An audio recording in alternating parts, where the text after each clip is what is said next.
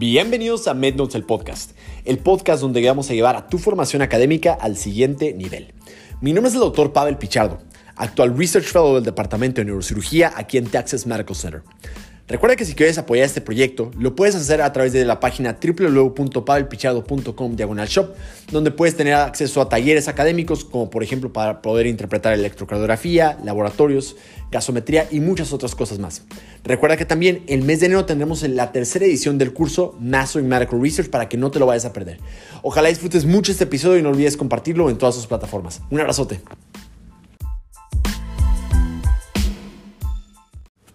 Hola, hola, ¿qué tal amigos? Este, ojalá estén todos muy bien. me tardé un poquito porque como ven, grabé el intro nuevo. Pero bueno, este, bienvenidos a otro episodio más. Eh, el día, en esta ocasión, me había dado cuenta que como que nunca realmente he platicado cómo, los pasos que tienes que hacer para poder lograr eh, asegurar una, posición de, en la especialidad acá en Estados Unidos.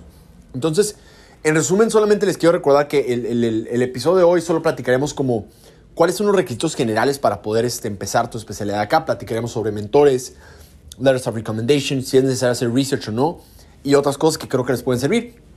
Así que yo siempre he dicho que lo primerito que tienes que hacer antes de si quieres em, empezar a ver todo el rollo es ver qué tipo de especialidad te interesa. Si quieres hacer la especialidad acá en Estados Unidos para eventualmente ejercerla acá, lo ideal es que primero determines qué es lo que te interesa.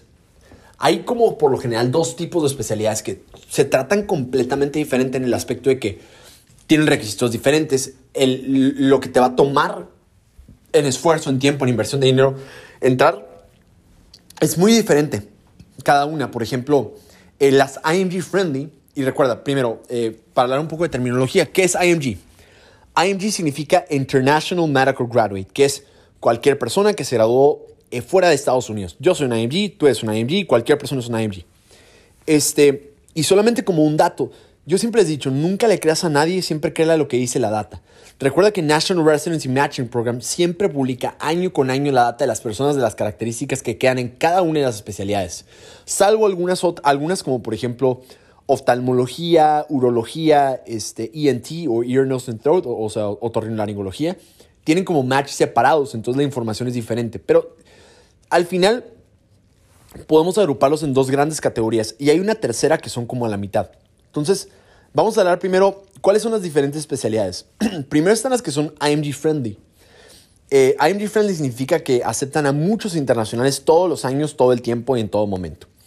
Eh, ¿Cuándo pasa esto? Por decir, cuando tenemos este, si quieres aplicar a Family Medicine, medicina familiar, este, em, Internal Medicine, Neurology, este, Pediatrics, pediatría, patología o pathology, este, ¿qué otra cosa? Eh, child Neurology, que es otra, que es otra cosa.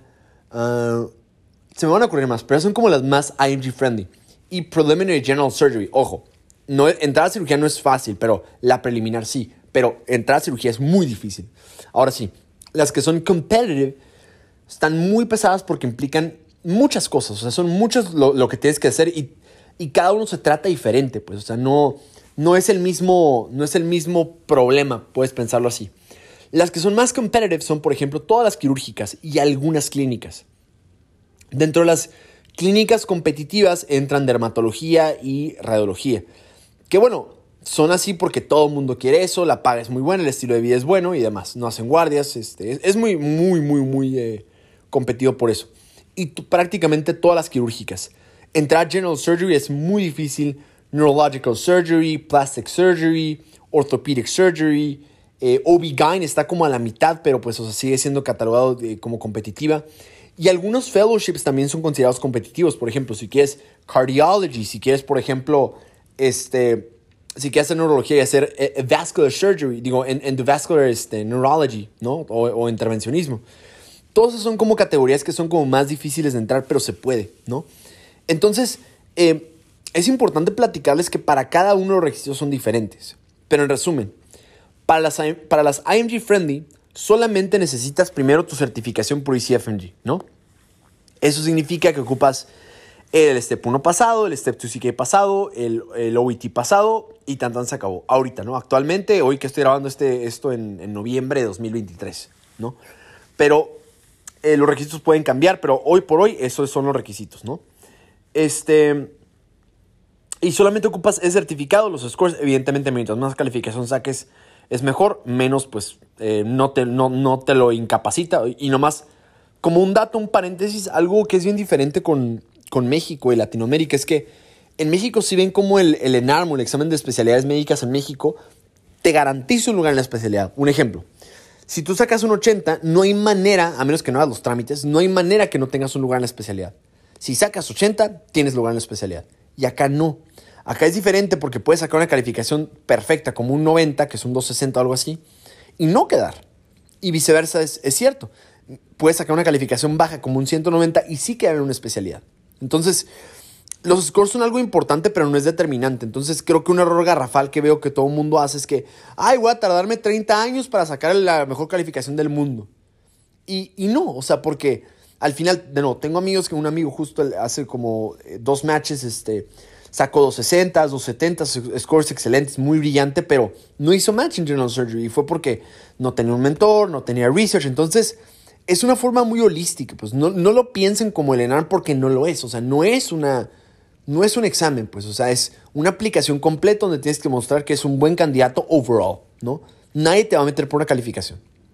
La calificación forma parte de los filtros, pero nadie te va a meter por eso. Bueno, cerrando ese paréntesis, como les decía, este, para especialidades Energy Friendly basta con, que tengas tu, certificado, tres cartas de recomendación, preferiblemente tienen que ser de médicos de acá, pero si no lo son, para las IMG, no hay, eh, Friendly no hay tanto problema, o sea, puedes tener una inclusive o dos que sean de, de tu país de origen y podría funcionar, nomás con que sean orientadas al, este, al, match de acá, ¿no? Pero sí se puede, o sea, no es imposible. Pero es preferible que sean médicos de acá de Estados Unidos. Pero si son energy friendly, se pueden dar ese lujo. Si es medicina familiar, si es patología, puede pasar, pues, ¿no? No es recomendable. Definitivamente creo que están poniendo muchas cosas como arriesgadas, pero se puede. Los observerships, de nuevo, tengo, tengo un par de, episodios donde platico de observerships y rotaciones, pero por lo general son rotaciones gratis. Muchas y es muy frecuentemente que te pidan el step 1 pasado, otros no, pero son gratis. O sea, plataformas como EMO que te cobran, no es necesario pagar. Eh, no es, o sea, no, no es un requisito, no, se preocupen por eso. Eh, y ya básicamente tú solamente haces tus exámenes, eh, terminas, los, haces tus observerships, consigues tus tres cartas, aplicas al match, se aplica cada septiembre y tan tan se acabó. No es más complicado, no hay más, no, hay más embrollo, no tiene que ser perfecto y tan tan se acabó. El truco son para las competitivas, porque las competitivas, y me voy a tener un poquito a platicar más de esto, el truco es este. Tienes que tratar de primero terminar los exámenes lo más pronto posible. Tienes que tratar de terminarlo lo más pronto posible porque te estorban, pues. Te estorban porque lo que realmente te va a meter a la especialidad son, por ejemplo, tus cartas de recomendación, tu research, nadie te va a meter por un score. Entonces lo que tienes que empezar a, definir es, este, bueno, ¿sabes qué? Pues ya lo pensé y quiero, quiero, necesito entrar a una especialidad competitiva. Bueno, lo primero que tienes que hacer es tratar de, quitarte los exámenes de encima y pronto. No puedes darte el lujo de, por ejemplo, si es una IMG friendly es muy común que se tarden un año o dos y que hagan match y no pasa nada, pero en tu caso a ti te faltan todavía hacer dos años de investigación te falta hacer mucho networking, te falta publicar, te faltan hacer muchas cosas. Entonces, no te puedes dar como el lujo de, tardarte demasiado con eso. Entonces, trata de tenerlo como dentro, de tus prioridades, como algo que tienes que sacar pronto. Entonces, el step 1, híjole, o sea, trata de que sea de 6 a 9 meses máximo, ¿no? Un año no es viable. Si te interesa, por ejemplo, este, algo más energy friendly, se puede tardar un poco más, pero si es competitivo, tiene que ser muy rápido, ¿no? Eh, entonces, lo que, lo que tú quieres hacer es primero, lo ideal es que tienes que asimilar que nuestras aplicaciones como internacionales, sobre todo para competitivas, siempre están hasta abajo, o sea, nunca las van a revisar a menos que alguien las saque por ti. La persona que la va a sacar por ti para mostrar, ah, mira, oye, ¿sabes qué? Pues el padre trabaja bien, eh, eh, la chingada es muy, muy dedicado y la fregada, lo hace un mentor. Entonces, algo muy importante, una diferencia importante entre las competitivas y no competitivas, es que en las competitivas sí o sí se necesita un mentor. Un mentor es alguien que va a, levantar el teléfono por ti y decir, oye, le va a marcar un, program director y le va a decir, ¿sabes qué? Oye, checa la aplicación de este güey. ¿Sabes? O sea, pero eso, eso es un mentor. Un mentor es alguien que te va a ayudar a que realmente este, te interese por, por machear. Pero, eh, y, que eventualmente también te va a dar una carta de recomendación muy buena, ¿no? Entonces, algo importante es que un mentor juegue, juegue, el papel más importante de todo, sobre todo para las competitivas. O sea, para las IRG Friendly no es necesario, pero para las competitivas, si no tienes uno, no lo vas a lograr. ¿Por qué? Meterte en un sistema como este, necesitas de un mentor, ¿no? Em, ¿Qué otra cosa? Eh, ok, otra pregunta que me hacen muy frecuentemente es cómo se consigue un mentor. La forma más común en la que se consigue un mentor es trabajando con un especialista de tu área de interés y casi siempre lo hacemos por investigación. Yo, por ejemplo, mis mentores yo los conocí por investigación. Estoy trabajando dos años con este, unos neurocirujanos oncólogos y, funcionales de acá de, del hospital donde planeo hacer la residencia. Ya me conocen, estoy publicando con ellos, trabajan, o sea, te, van a conocer mucho sí o sí, ¿no? Eventualmente, eso te va a ayudar porque entablar una, una, buena relación con tu mentor, sobre todo si es, por ejemplo, mi mentor es una gran persona conmigo, me enseña un montón, me corrige siempre y, pues me ha ayudado mucho como para saber que sí, que no, ¿no? Entonces, eh, que hagas esta relación de muchos años te va a dar una carta de recomendación excelente, ¿no? Y esto me lleva como al siguiente punto, que las cartas de recomendación eh, para las IMG friendly son diferentes para las competitivas, porque para las competitivas yo diría que todas tus cartas, todas tus cartas, tienen que ser de tu especialidad de interés de Estados Unidos. Por ejemplo, para mi caso, todas mis cartas de recomendación son de neurocirujanos de Estados Unidos. Todas. Entonces, es algo importante que tienes que como que tomar en consideración, pues, porque al final eh, son los que más te van a ayudar para poder hacer que, que esto sea una realidad, ¿no? Em, entonces, es algo que yo la verdad recomendaría que como que lo pensaran. Em, entonces, eh, solo para que lo consideren, ¿no? es, algo que, un mentor es algo que te puede cambiar la vida, porque si no es, es dificilísimo, dificilísimo quedar. Entonces, casi siempre lo consigues por research, lo consigues con investigación, trabajas dos años con ellos y todas tienen que ser cartas de doctores de acá porque eh, no te puedes dar el lujo de, de arriesgártela de, un doctor de México porque no lo van a conocer, pues, o sea, híjole, a menos que sea un líder mundial o que haya tenido como algún training acá en Estados Unidos, es difícil que pueda ser como de, de este de fuera de Estados Unidos. Quizás serían las únicas excepciones donde diría que valdría la pena, pero Solo para que tengan cuidado, pues no, creo que sea así como eh, tan a la ligera. Es como una diferencia muy importante. Que primero, las cartas tienen que ser muy buenas. O sea, tienen que ser muy, muy buenas. Eh, hacer investigación, eh, de nuevo, esto otra vez no es necesario para la IMG Friendly, a menos que te interese un fellowship competitivo. Un ejemplo, si yo entrar a medicina interna no te pide tener investigación.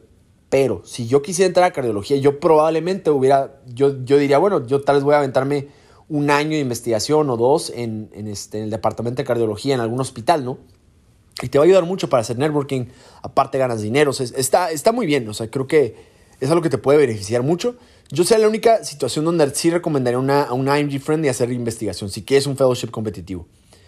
Eh, ¿Qué otra cosa? Yo, otra cosa que recomiendo mucho es eh, otra cosa que recomiendo mucho es eh, que para las para research recuerda que tú no con research no me refiero a publicar, o sea, no es publicar, es hacer una research es hacer investigación como trabajo por un periodo de dos años en un hospital institucional de aquí Estados Unidos que preferentemente tenga un lugar de residencia para ti, donde al mismo tiempo tengas un mentor y que puedas tener oportunidad de networking con attendees, con residentes, con todo un sistema. Entonces, e, eso es la característica de un research, porque un ejemplo de un mal research. Un mal research es eh, hacer investigación y publicar en un departamento, en un, lugar que ni siquiera tiene un hospital. ¿Sabes cómo? Otro ejemplo. Otro lugar malo es que, bueno, tal vez es un hospital, pero no es con un, tu principal investigator o tu, o tu investigador principal no es médico, es, es PhD. Entonces nunca tienes contacto clínico, nunca, nunca no conoces a los atendentes, nunca conoces a los residentes, nunca conoces a nadie. Otro ejemplo malo. Eh, otro, que aunque este es el mejor de los que he mencionado hasta ahorita, es, eh, sigue siendo como difícil. Bueno, va a hacer research en una institución privada con un neurocirujano, con un especialista eh, privado, pero no tiene lugar de residencia. Eso también es, difícil, pues, pero... Mm, ¿Qué te digo? es, complicado, ¿no? yo la que siempre, siempre, siempre recomiendo es que el mejor lugar para hacer investigación va a ser en un lugar que tenga lugar de residencia, que sea IMG friendly, que sea que tenga además este, mentores donde puedas trabajar con ellos, que sean IMGs de preferencia, que puedan recibirte, donde puedas tener contacto clínico, que tu research sea preferentemente clínico más que básico. Y pues básicamente es eso, eso es como lo más, lo más importante, ¿no? Eh, esas son como las diferencias más abismales entre los tipos de research que... Eh, ¿por, qué, por qué un, año, un año a veces no basta? O sea, un año a veces no es suficiente. De por sí aprender a hacer todo es, es difícil. Un año como que apenas vas aprendiendo, pero el segundo año pues ya más o menos como que agarras pila y todo, ¿no? Pero híjole, un año es muy complicado que puedas sacar todo en un año. Eh, yo por eso como que les sugiero, les recomiendo que, que, lo piensen siempre como a dos. Entonces, esas son como las diferencias más importantes como entre cartas. En, en carta recuerda que este, lo puedes... Yo, ¿Cómo fue que yo conseguí las mías? Yo hice la mía por un observership que al final terminé haciendo como un voluntariado de dos años. Pero lo que hace una carta buena realmente es el tiempo, pues no es este no es de quien venga, es el tiempo. No es la institución, es el tiempo, es qué tanto te quiera la persona. Es lo más importante. Eh, entonces, diferencias es que los scores. Los scores no es tan importante que sean altísimos, o sea, te digo, porque justo para traumatología ortopedia el año pasado, y no me crean a mí, chequen lo de NRMP, quedó, hizo match que sacó menos de 220. O sea, que es una calificación relativamente mala. Quedó en traumatología ortopedia. Evidentemente tenía un gran networking, la gente lo conocía, publicaba mucho seguramente, o sea, pero de que se puede, se puede, ¿no? Este, otro dato importante es que el networking es de lo más importante, hacerte de conectes y demás. Yo nunca entendía y dije, bueno, ¿qué se refieren con networking? Networking es conectar con otros doctores, conectar con otros residentes, conectar con mucha gente. Pero para que eso pase tienes que estar físicamente acá. Y la forma más común en la que alguien lo logra es por medio de research. Entonces, una vez más, el research te abre muchas puertas porque te permite, híjole, puedes este, publicar con doctores, puedes este, eh, hacer que te, por ejemplo, todos los jueves nos, vamos a, las, a los Grand Rounds, ¿no? Y bueno, quieras o no, la gente que me va a entrevistar el, día, el año que viene son personas que me están viendo la cara todos los días. ¿Sabes cómo? Entonces, evidentemente ayuda, pues, o sea, y. y ¿Qué te digo? La parte de research es probablemente lo más importante, o sea, para, para una especialidad competitiva. Eh, pero son como los requisitos. Pero en general, lo voy a repasar una vez más. ¿Qué se necesita? Ocupas steps, tus scores. Evidentemente, mientras más es mejor, pero tener uno bajo no te lo limita. Tus cartas de recomendación tienen que ser excelentes si quieres para una competitiva. No tanto si, si es para un ING friendly, puede, puede bastar como para este con observership solamente, pero otra vez, si tu intención es hacer un fellowship competitivo, tal vez valdrá la pena hacer research, ¿no? Investigación es muy importante, o sea, no hay personas que hayan quedado en, especialidades competitivas sin investigación. No han habido. No han habido los últimos 10 años. O sea, si no tienes investigación, es un hecho que nadie ha hecho match sin investigación. Nadie. Nadie en competitivas. Entonces, no lo digo yo, lo dice la estadística. ¿no? Para ING Friendly se puede quedar, no es necesaria investigación, como un dato.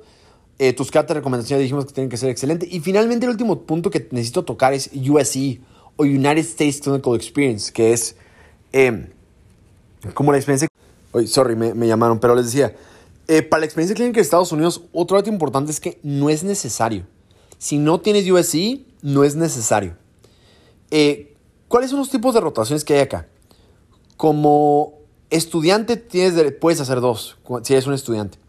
Puedes hacer observerships, que es literalmente solamente vienes a observar a los doctores. Eh, para eso no te piden nada, no te piden muchas cosas. Este, puede pedirte la STEP, puede que no, pero lo haces directamente con la institución. Pero las diferencias es que no, no haces mucho en el aspecto de que solo puedes observar. No tienes derecho a estar en contacto con paciente, no puedes hacer historia clínica, no puedes hacer muchas cosas. Eres como un, shadow, pues le llaman shadowing por eso. Eso es un observer, ¿no? Este, por el contrario, la otra alternativa es hacer un sub-internship. El problema es que eso solo lo puedes hacer de estudiante, ¿sí? Y esto lo puedes hacer y te piden el step 1 pasado, tienes que haberte grado, o sea, pero otra vez, esto va, todo lo de USC es para mejorar tu aplicación, pero no es necesario para quedar. He conocido muchas personas que quedan en competitivas este, sin USC, pero no he conocido ni una que sin Research. Inclusive, si tuviera que escoger una, preferiría, yo diría que Research es mucho mejor que el USC. Sin embargo, pues para, voy a terminar esto. Eh, pero bueno, podría ser un subinternship, tener un mejor candidato, ¿no?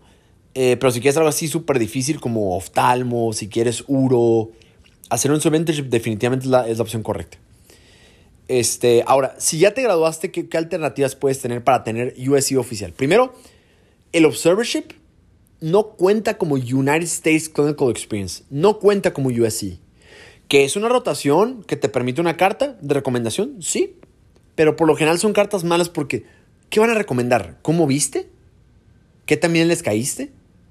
O sea, un observership nomás asimilen que es algo que te va a dar un, a, ayudar a conseguir un requisito que es, uno, que es una, un este, es una carta al final, pero nadie te va a meter por cómo viste a alguien, ¿no? Por ser un observer. Entonces sepan que es algo que te ayuda para conseguir tus cartas, pero si quieres una competitiva tienes que tratar de que sean muy buenas, o sea, o haces un observership muy prolongado, o, eventualmente un observership que se vuelve un voluntariado de mucho tiempo, o sea, eh, así tiene que ser, ¿no? Pero bueno, al final, si quieres USC ya de graduado, lo puedes hacer de dos alternativas. O te metes como un año preliminar. Por ejemplo, si quieres algo quirúrgico, te puedes meter un, año preliminar de Preliminary General Surgery. La otra alternativa, te puedes meter un año preliminar, ¿sí? De eh, Transitional Year, ¿no? Que es como medicina transicional y es como para especialidades clínicas competitivas. Un ejemplo, dermatología. Un ejemplo, radiología. Transitional Year es un ejemplo de eso. Este, eventualmente ya vas a una categórica de, radiología o dermatología. Pero si es quirúrgica, el año preliminar es ese. También hay unas cosas que se llaman pre-residency, que es pre-residencia. Lo padre es que es como, es como hacer algo, es un año ya solamente de neurocirugía, perdón, de, la especialidad que te interesa. Te dan visa, la fregada y todo eso. Y este, ahorita vamos a platicar también un poquito de las visas. Eh, te, dan, visa, te pagan y todo, pero pues no terminas ahí la especialidad, es el primer año nomás. Entonces está, está chido y lo puedes conseguir. Entonces yo, por ejemplo, si yo por algo veo que no, no, hago match, mi siguiente objetivo va a ser hacer como un año de preliminary eh, neurological surgery, ¿no? Entonces hacer un año preliminar te puede ayudar para conseguir USC. ¿Por qué hacer USC? Yo reconozco que la única parte débil de mi aplicación es que yo no tengo USC. Por eso es mi siguiente paso. El, el, para el ciclo que sigue. ¿Sale? Um, ¿Qué más? Este... Uh, y ya eso lo haces durante el match, pero es o pre-residencia o un año preliminar, pero se hace por medio del match y el otro es eh, como un poco separado y un poco más informal, pero te piden estar certificados por ICFNG. Um, pero bueno, creo que eso es lo más importante, o sea, creo que ya hemos cubierto como los puntos más importantes, o sea, ya platiqué de los scores. Eh, puedes quedar en la especialidad con scores altos o bajos, no es algo así súper radical, eh, inclusive en competitivas. Eh, research es más importante para las competitivas que para las no competitivas, a menos que quieras un fellow o un, una, un programa competitivo de las IMG Friendly, por ejemplo. Quieres entrar a Harvard en, neurología, pues bueno, tienes que hacer mejorar tu aplicación, ¿no? Este, las cartas de recomendación ya dijimos que tienen que ser excelentes para las competitivas y que tienen que ser Estados Unidos todas, pero para las otras no es tan, tan estrictamente necesario, ¿no? Em, voluntariados. Los voluntariados son de las cosas más importantes que pueden, que pueden haber. Yo no sabía, yo no tengo ni uno, por ejemplo, no sé ni cómo lo voy a hacer, pero, em, pero sí te ayudan mucho. Pues eh, las experiencias de voluntariado ayudan muchísimo y este, pueden ser muy transformativos en tu, en, tu, en tu como aplicación. Entonces, es algo que ayuda mucho. Este, sí ayuda mucho voluntariados, este, Cruz Roja, eh, programas de inmigrantes, cosas así, ah, de verdad sí suman. Yo no tenía idea, pero de verdad son cosas que, ayudan muchísimo para tu aplicación. Ah, ¿Qué más? ¿Qué otra cosa? Y quizás solamente falta el tema de la visa. Eh, para la visa hay dos tipos de visas que te pueden dar. Eh, la visa hot, y lo voy a dividir en visas para la, residencia y visas para investigación porque son diferentes. Eh, vamos a empezar a platicar un poquito como las visas de... Tú haces eh, J1 o H1B para la especialidad de interés. Y bueno, no cometas el error que muchos cometemos, que ven, ay, eventualmente lo de la visa se va a arreglar. No, güey, o sea, tú puedes estar a la residencia y si la cagas en tu visa, güey, te pueden regresar. ¿Sabes cómo? O sea, por eso tienes que estar muy trucha y muy al pendiente. Definiciones. Una visa es algo que te permite estar en Estados Unidos en estatus en, legal. Como, como algo que se me hizo interesante es que creo que los de Venezuela, si pueden llegar acá, o de Cuba también, si llegan a Estados Unidos, ya automáticamente pueden conseguir un, Employment Authorization, eh, no sé qué, y ya no necesitan una visa, o sea, ya tienen permiso de trabajo. Entonces está chido si, son de allá. Llegan acá y lo lograron, güey, básicamente. No, no, conozco específicamente el trámite, pero los de Venezuela sé que tienen eso. Para los otros, como por ejemplo eh, los de México y muchas otras partes de Latinoamérica, la forma en la que alguien hace como especialidad eh, clínica es por medio de la, eh, de la visa. Oh, otra cosa, paréntesis.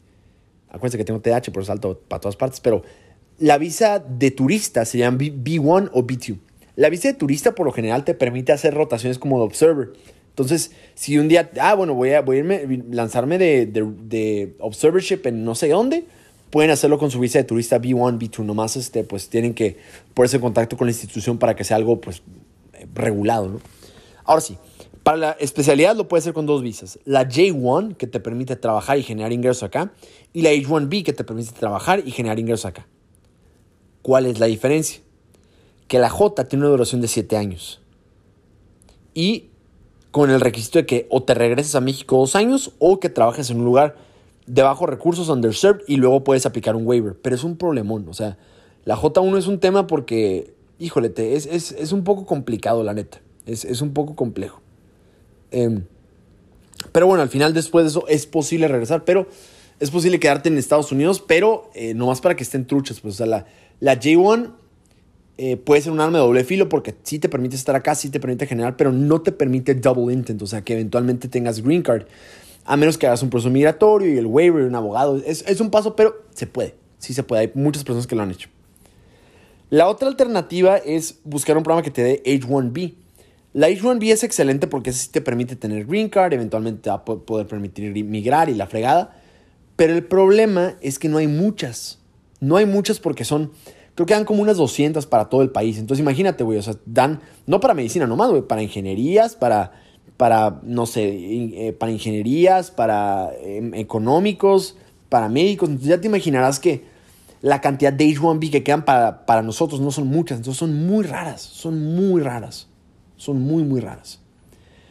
Entonces, solamente para que también lo tengan como presente y pues que tengan cuidado, ¿no? Este, pero es, o sea, no es común encontrar esas. Si las encuentras, híjole, güey, te encontraste un pinche unicornio, pues porque no es frecuente.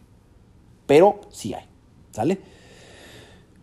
Eh, y la otra cosa es que no necesites eh, un visa sponsorship. Por ejemplo, si tienes eh, un, un, Employment Authorization Document, un permiso de trabajo, o una green card, ¿no? Eh, pero muchos no saben, pero se puede conseguir por research. Y es lo que les voy a decir ahorita. Si haces research, tú lo puedes hacer por dos tipos de, por tres tipos de visas. Por la J1, pero es the research. La H1B, the research, que tiene, son las mismas restricciones, ¿no? Tiene una duración de 7 años, lo puedes renovar cada año, la restampa de la J1, la H1B sí te permite saltar al green card, la fregada. Y la otra es la TN. La TN, fíjense que son parte del Tratado de Libre Comercio, el NAFTA, que esto sale este, por, por, por, Salinas de Gortari en México, pero le permite que a canadienses y mexicanos puedan aplicar a trabajos de investigación también. O sea, son, son uno de los tantos de la lista gigante de trabajos que podemos aplicar, que es súper fácil. La, se renueva cada cuatro años, este, siempre recomiendo cada cuatro, se puede cada año, pero lo recomiendo mucho más cada cuatro. Este, ¿qué más? Está muy chida, la neta. No, no, tiene muchas restricciones, es infinita, puedes quedarte acá el tiempo que quieras. Nomás que el único problema es que no puedes usar la TN para trabajar en, en, en clínica. Pero lo, lo padre es que si haces investigación, sea por la J, sea por la H1B o sea por la TN, si tienes research de alto impacto, que tengas más de 20 citations, que hayas, que hayas estado más de 3 años en un lugar, que hayas demostrado proficiency y la fregada, es posible que tramites una green card que se llama la visa EB2 de manera independiente. Es un proceso privado, tú tienes que pagarlo, pero por ejemplo yo estoy empezando como todo ese rollo, pero se puede. Entonces yo, mi plan es no tener que necesitar una, una visa para poder aplicar la especialidad. ¿Saben cómo? Entonces, eh, para los que estén preguntándose si research es buena idea, la verdad ayuda mucho. O sea, si a alguien le interesa competitiva y está dudando si hacer research, güey, hacer research es lo mejor que puedes hacer porque publicas, consigues cartas, haces networking, consigues visa, Además te pagan y es posible que si haces buen research te puedan conseguir una green card. Para ti y tus, eh, tu pareja, si están casados, ¿no?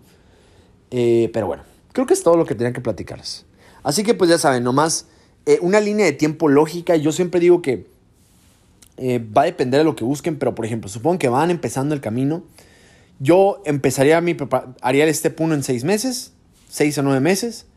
Al terminar mientras descansa, avíntate un observership, ¿no? En cualquier parte para que mínimo conozcas el sistema, conozcas el entorno, consigas tu primer carta y ya. Ahí mismo ya vas agarrando pila, te motivas un ratillo, haz tu step 2. Mientras haces el step 2, si quieres una competitiva, puedes empezar a aplicar posiciones de investigación, ¿no?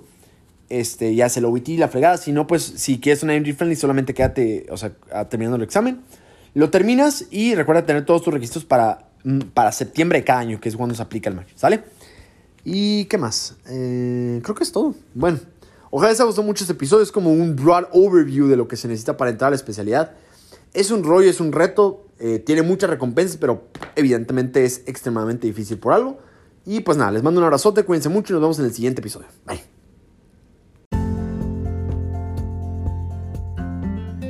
Ojalá hayas disfrutado mucho este episodio. Recuerda que si te gustó, no olvides compartirlo en tus redes sociales o con algún amigo que tú creas que le pueda ser de utilidad. Nos ayudas un montón y no cuesta nada. Un abrazo y hasta el siguiente episodio.